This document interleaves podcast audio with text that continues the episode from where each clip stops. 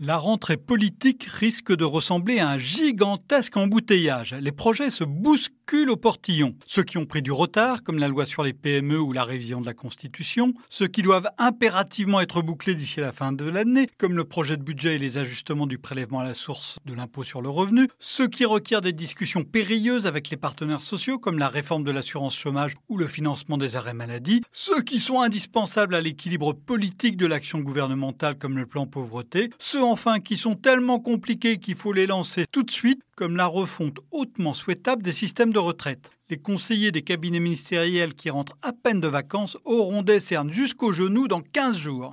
La circulation va être d'autant plus difficile que la route est moins large qu'on ne le croyait. La croissance ralentie va en effet peser à la fois sur les moyens et sur les ambitions. À court terme, ce n'est évidemment pas dramatique. Au regard des informations aujourd'hui disponibles, il paraît raisonnable d'espérer une hausse du PIB d'un peu plus de 1,5% cette année contre les 2% prévus par le gouvernement. L'an prochain, elle pourrait aussi être moins rapide que prévu. Ce ralentissement va toutefois compliquer la fabrication du budget. Le gouvernement va devoir faire plus d'économies que prévu sans avoir mis en place une méthode efficace de choix dans les dépenses publiques et Bruxelles pourrait aussi lever le sourcil. La suite risque d'être encore plus compliquée. Au vu du ralentissement actuel, l'espoir officiel d'une croissance qui resterait proche de 2% tout au long du quinquennat Macron semble excessif. Un creux de l'activité au tournant des années 2020 semble de plus en plus probable. Dans ses perspectives publiées au printemps, l'Institut COE Rexecode prévoyait une croissance revenue à 1% en 2020 avant de repartir peu à peu.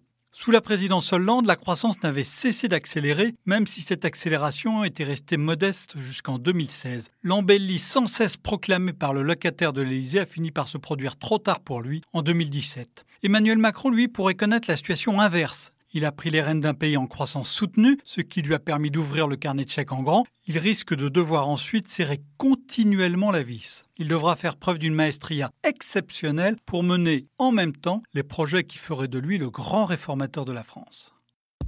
Retrouvez tous les podcasts des échos sur votre application de podcast préférée ou sur leséchos.fr.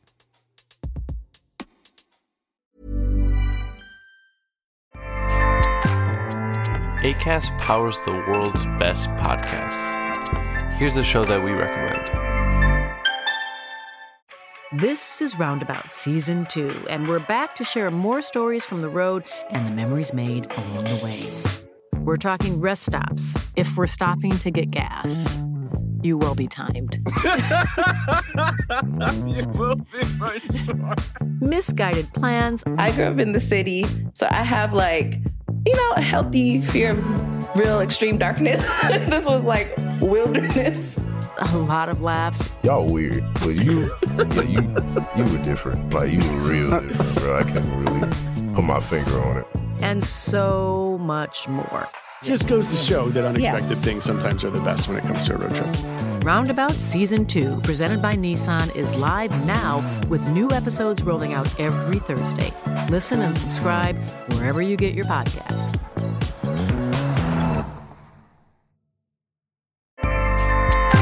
ACAST helps creators launch, grow, and monetize their podcasts everywhere. ACAST.com.